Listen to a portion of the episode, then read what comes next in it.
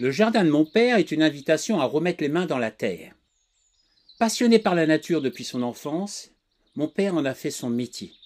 À la retraite depuis 20 ans, il est à l'origine de nombreuses initiatives, événements dans le Tarn et la ville de Gaillac qui font référence sur le jardinage au naturel. Alors aujourd'hui, il veut se faire plaisir en partageant sa vision, ses observations, son expérience du jardinage avec vous. Dans cette aventure père et fils, eh bien, c'est l'occasion euh, de l'accompagner en mettant nos différentes compétences au service de la transmission intergénérationnelle. Alors, sans attendre, on vous invite vraiment à, poser vos outils de jardinage pour un instant et de vous installer dans un endroit confortable, sur une bonne chaise, sous un arbre, à l'ombre, pour écouter le podcast, Le Jardin de mon Père. Eh bien, écoute, euh, bonjour, euh, bonjour à toi, bonjour à tous. Bonjour papa. Oui, Comment euh, papa Euh, trêve de plaisanterie, s'il Comment ça va papa Eh, t'as vu comment il a plu là 30 mm. Fait du bien. Dommage que ce soit arrêté, mais déjà ça rouspétait ce matin. Ah bon Euh, Pourquoi À cause du temps. Oui. Oh, Pourquoi Parce qu'il pleuvait ouais, quel mauvais temps. Enfin, bon, Ah, les, les agriculteurs, ils sont jamais contents. Ou les retraités d'ailleurs, tiens, on va dire ça. Ouais. Les retraités sont jamais contents. je préfère parler d'autre chose. voilà. Bon, c'est début mai, qu'est-ce qu'on on parle de quoi là? Parce que t'es Alors, on parti est en vadrouille, hein On est, oui, bah, j'étais parti en vadrouille avec un groupe des Amis du Jardin qui sont venus de, de Gaillac et de Grouillet pour visiter quelques jardins du Var. Bon, apparemment, ça s'est très bien passé. Et Vous avez visité quoi? On a visité le, le domaine de Roméga à Aix quand ils sont arrivés l'après-midi. Le lendemain, on est allé au Rayol. Alors là, ils étaient sur, excusez-moi, j'allais dire une grossièreté. Ils, étaient, ils sont tombés, Sur le popotin voilà, c'est ça, oui. On connaissait bien Gilles Clément parce que les amis du jardin euh, participaient à Cinéfeuille. hein, et Gilles Clément est venu à plusieurs reprises, mais entre reconnaître Gilles Clément et le jardin, c'est une autre histoire. Donc, euh, ils sont promis d'y revenir parce que, euh, évidemment, c'est pas en trois heures qu'on peut faire le tour, ça, pas tout voir. On Alors euh, là, on commence à avoir des commentaires de, de ton réseau sur le podcast. hein. oui, Tout le monde est content, mais il y a quand même une remarque qui revient assez fréquemment, oui, c'est de parler dans le micro. oui, comme d'habitude. Euh, déjà, je vous l'ai expliqué à plusieurs reprises. Déjà, avant, sur Air d'Otan, je parlais à côté du micro. Qu'est-ce que vous voulez Il y, a, il y a le kilométrage là qui est en cause. Ouais, mais pour t'aider, j'étais quand même mis un micro avec une, Oui, une pommette verte. Je me suis Oui. dit comme ça, bon, si le vert ne marche pas, on essaiera le rose. Oui, mais moi, je préfère les fruits mûrs que les fruits verts. Ah, d'accord. Alors, on parle de quoi aujourd'hui? Bah, écoutez, on va parler du, du plaisir de retrouver le mois de mai. hein. Enfin, le mois des plantations au potager, presque partout. Bon, il y a des régions qui sont un peu plus en avance, hein. que ce soit au potager ou au jardin d'ornement, dans les massifs, dans les jardinières. Bon, bien sûr, comme je viens de le dire, avec des décalages en fonction des régions. hein. Le sud, la Bretagne sont en avance. On le fera avec ses propres semis ou avec des plantes du commerce, bien évidemment, qu'on commence à trouver dans, sur les marchés et puis dans les grandes surfaces. Alors, il y, a- il y a des choix, euh, il y a des différences entre la plante que tu achètes dans un supermarché et dans un, et dans un marché. Je veux dire, euh, quand je dis supermarché, c'est. Il peut y avoir, il peut y avoir des, des différences, effectivement, au niveau de, de la durée où la plante est restée dans une jardinerie, par exemple. hein. Je ne veux pas dire du mal des jardineries, mais bon, quelquefois, on peut trouver des plantes qui, qui ont un réseau racinaire très, très tapissant tout le, tout le pot. hein. Je- on a déjà évoqué Ouais, ce problème avec ça, les ouais. arbustes. hein. Bon, c'est la même chose avec les plantes, là. Alors, euh, chez les horticulteurs, bon, le problème est peut-être un peu euh, moins euh, important parce que Bon, peut-être qu'ils ont un peu moins de clientèle, j'en sais rien. Euh, Il y a certainement un turnover plus, peut-être plus rapide. hein. Euh, bon, c'est- à vérifier. Bon, mais avec les petits pots, bon, ce sont des plantes annuelles qui repartent assez facilement. Ne pas oublier de, de griffer si vraiment il y a des racines qui sont tapissent un peu le pot. Ne pas oublier de, de griffer la motte comme euh, on l'a prévu pour les autres plantes. Ok, il y en a qui disent qu'ils sont euh, bio ou etc. Oui. Est-ce que, est-ce que c'est. Comment on vérifie ça? Eh. On vérifie pas? C'est la parole de l'un contre la parole de l'autre. on ne connaît pas le terreau qu'il a utilisé pour semer, hein, pour, pour planter. Bon, donc, euh, on connaît pas on, ses techniques. Il le dit. hein. Mais tu sais comme moi qu'on voit à la télé des pubs de, de marques dont je, ne tairai, je tairai le nom, Oui. hein, qui se vantent de, de faire du bio et dont on- tout, un, tout un chacun pardon, sait qu'il y a une part de mensonge. Mais, Non. Bon. Bon, je vais pas continuer parce que je vais me faire attaquer pour ouais, ouais, ouais, non, là, diffamation. On fait ça quand même pour le plaisir, hein, pas pour se faire Exactement. engueuler. hein. Voilà. Alors oui, euh, au début du mois de mai, attention, hein, pas de précipitation. Vas-y, reprends, toi, reprends, reprends, reprends. Pas de reprends. précipitation. La prochaine non, de remarque, sera- précipitation. Ça sera Voilà. pas le micro, ça sera l'articulation. Voilà. L'articulation du micro ouais, ouais, ouais, ça doit être ça. Bien. Alors, donc, attention, pas de précipitation, ça y est, je l'ai dit. Bravo. Car même dans les régions favorisées par un climat plus doux, plus précoce, des gelées tardives sont astreintes. Hein, Rappelez-vous l'épisode de euh, l'année dernière, hein, de, Ah ouais de mai 21. Il a été costaud. On oublie souvent avec les seins de glace. hein. C'est quelque chose que tous les jardiniers savent, hein, ou devraient savoir. Les seins de glace du mois de mai. Le 11, c'est Saint-Mamet, le 12, c'est Saint-Pancras, le 13, Saint-Servais. Et la première quinzaine de mai a toujours posé des problèmes selon les années. Ça peut se produire une année et pas se produire l'année suivante. hein. Mais ça a toujours existé.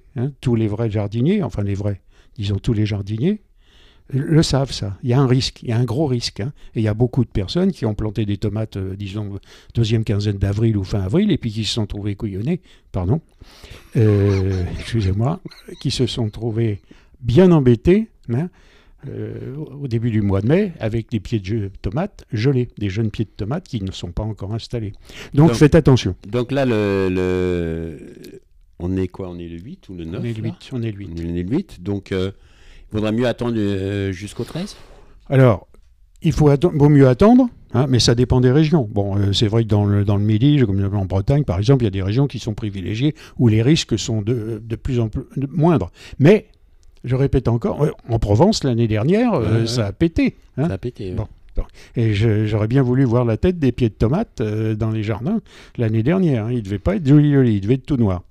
Donc faites attention quand même, prenez les précautions. Bon, il existe aussi des moyens de protection. hein. Euh, moi, je me souviens euh, avoir vu, euh, par exemple, deux, tuiles, deux tuiles canal posées l'une contre l'autre. Ça atténue l'importance du gel. hein. Bon, mettre un écran, mettre un voile. Quand on vous regardez la météo le soir et puis vous voyez que le lendemain, hein, il va y avoir des risques d'avoir moins 3, moins 4, moins 5, bah, protégez, faites quelque chose, il faut réagir. Bien sûr, la meilleure solution c'est d'attendre, mais on est tous pareils. hein. On voudrait bien manger les tomates avant qu'elles soient plantées. Bah ouais. Voilà. Bah. Bon. Le temps. Alors, et en plus, il peut se produire un dernier petit coup de fin, un petit coup de froid, fin mai. hein. Observez la météo, pensez à protéger les plus fragiles. hein. Voilà, c'est la sage précaution. Ok. Bon, vous pouvez en même temps continuer les semis.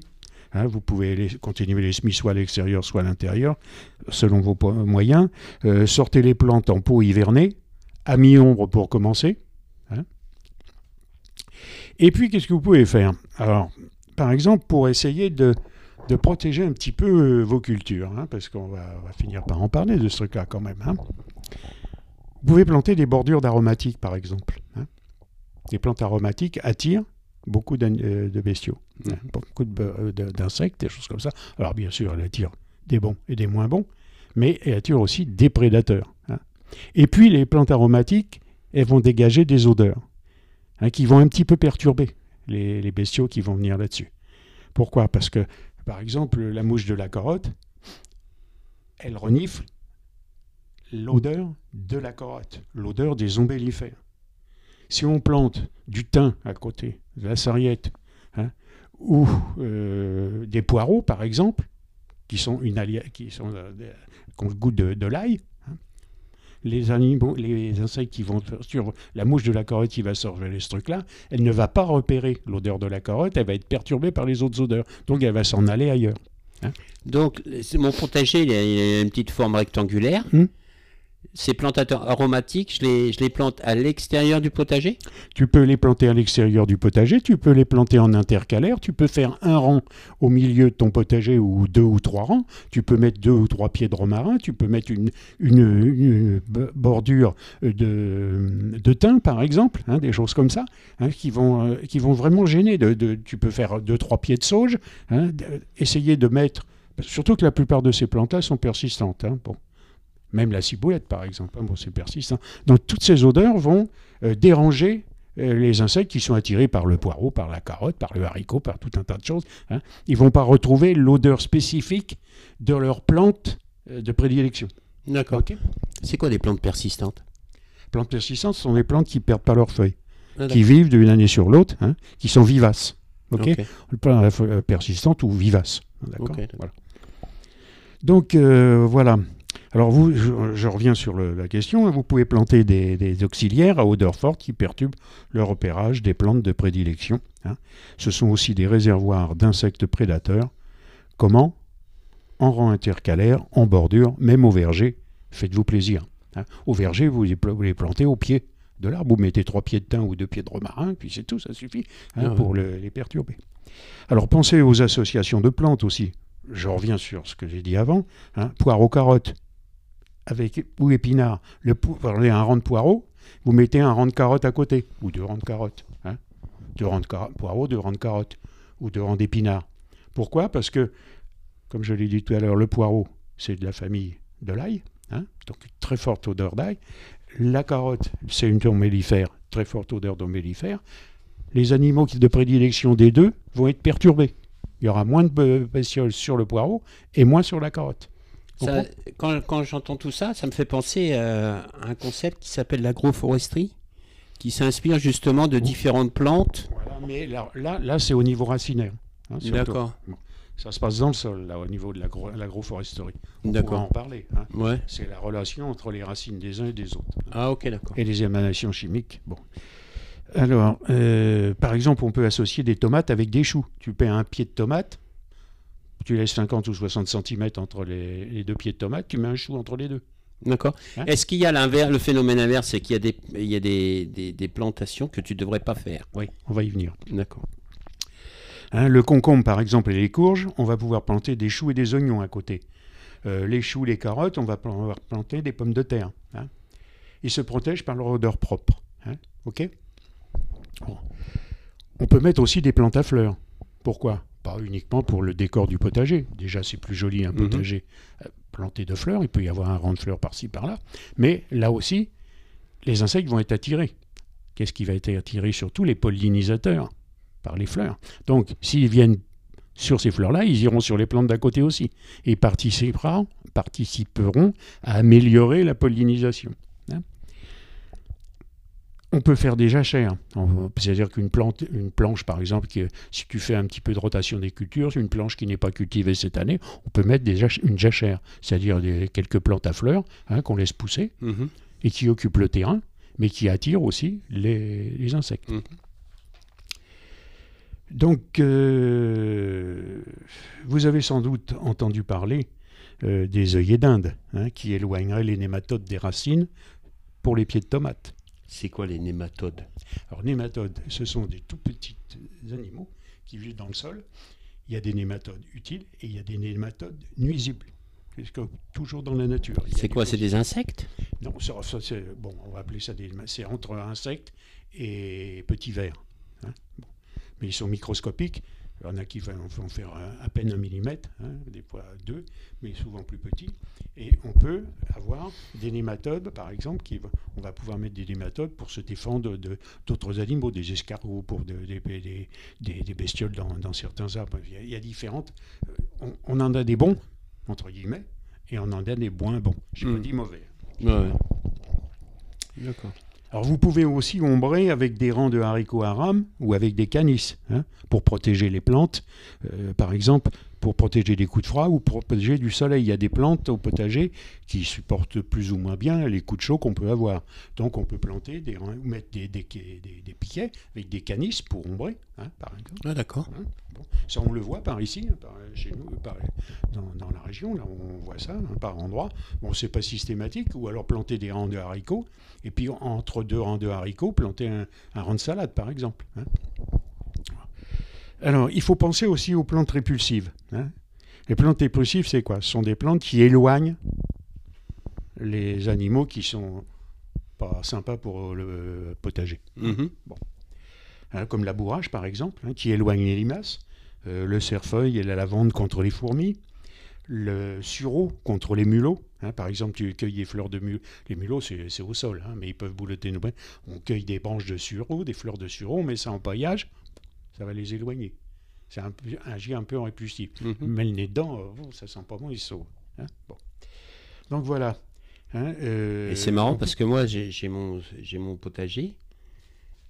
Les sangliers, on les voit passer, euh, ils creusent partout, mais ils creusent pas dans le potager. Même quand le potager est en repos ou quand le potager est en activité. Bizarre. Alors, je n'ai pas, euh, pas de connaissances particulières au niveau des sangliers. Euh, faudrait que je regarde.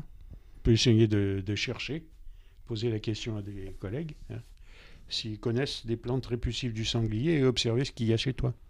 Ouais, parce que ce qui est Parce que qu'est-ce intéressant, qu'il y a? Il, y a il y a un figuier chez toi à côté? Il y a un figuier à côté et un cerisier. et un cerisier.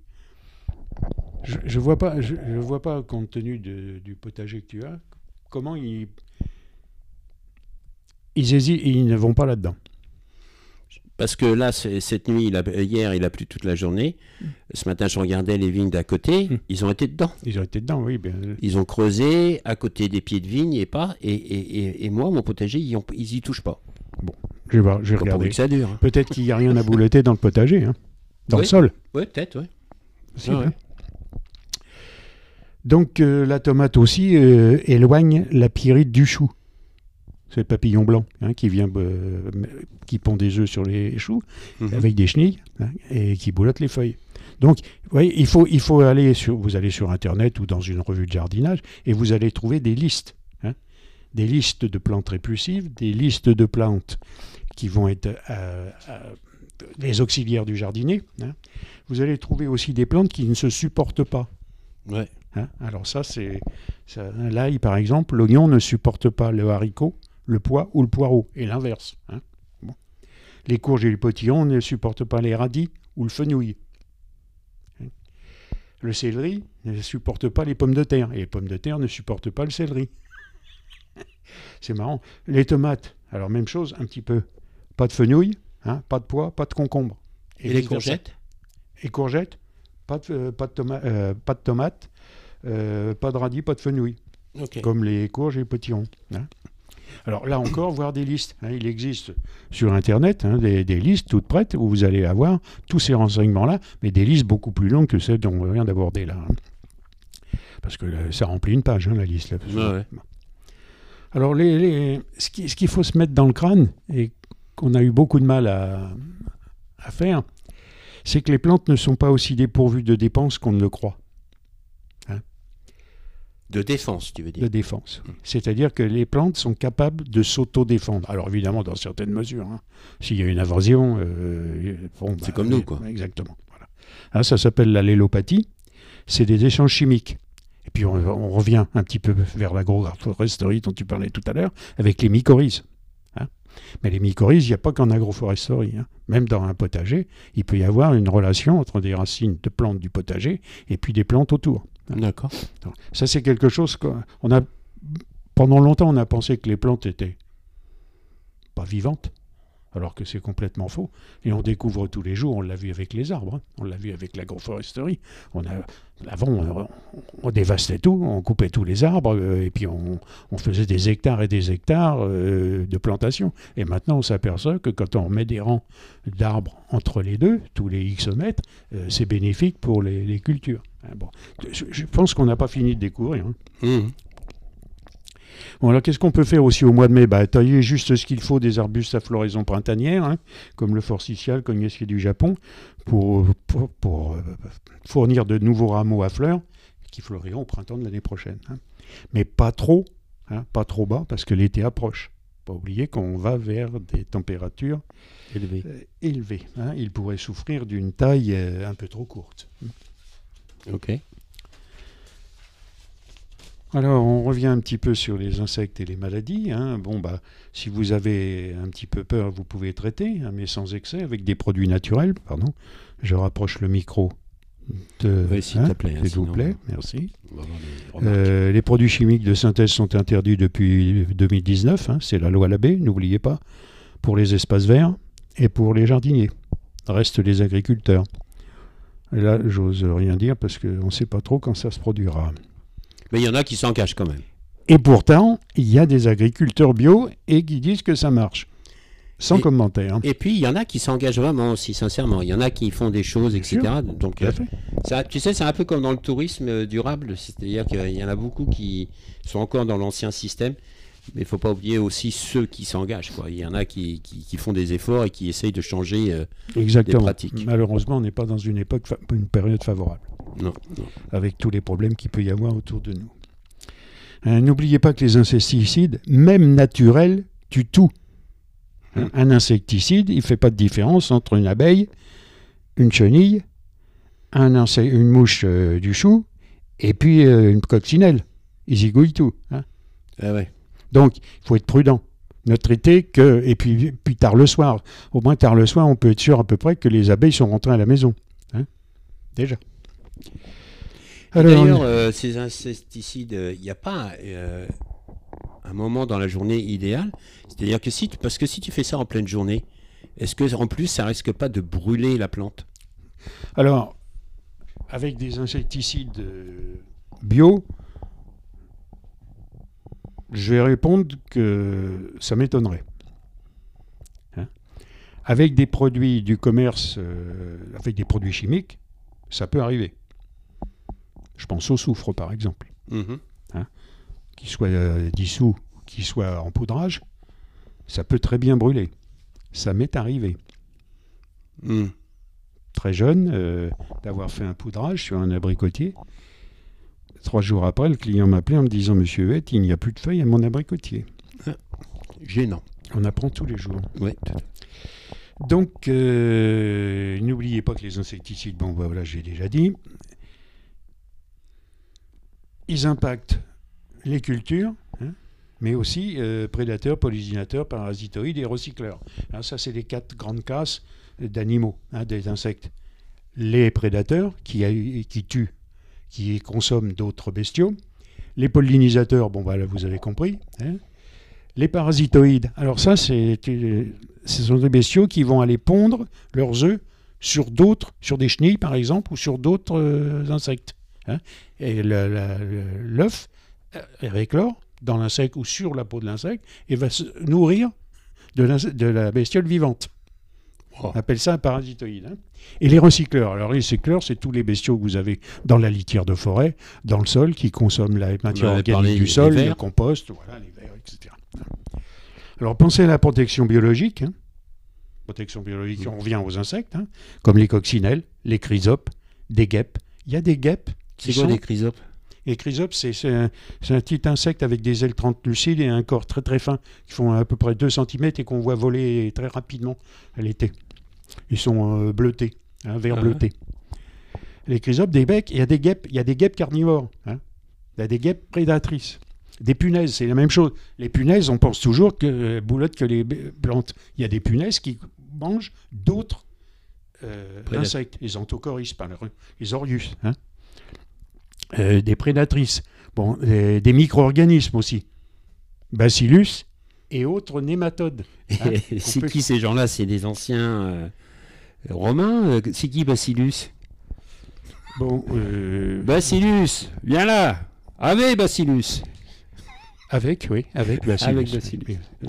Pensez au piégeage avec des phéromones. Ça, c'est un truc qui est bien. Ça capture les mâles. Ça limite la quantité de mâles. Et c'est Les quoi tes femelles. phéromones? Les femelles, je vais y venir, les femelles ne sont pas repérées. Il n'y a pas d'accouplement.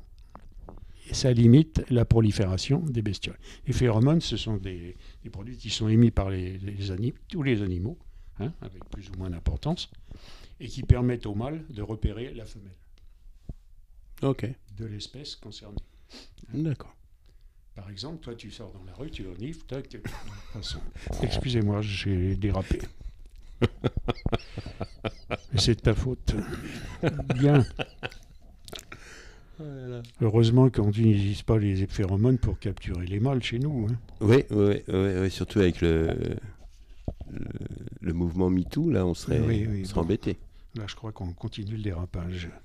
Donc, on va passer à. au- Vous pouvez continuer de jardiner en tondant, tant qu'il y a de l'herbe à couper. hein. Alors, ne tondez pas trop court. hein. Vous pouvez commencer à tondre un petit peu haut. hein.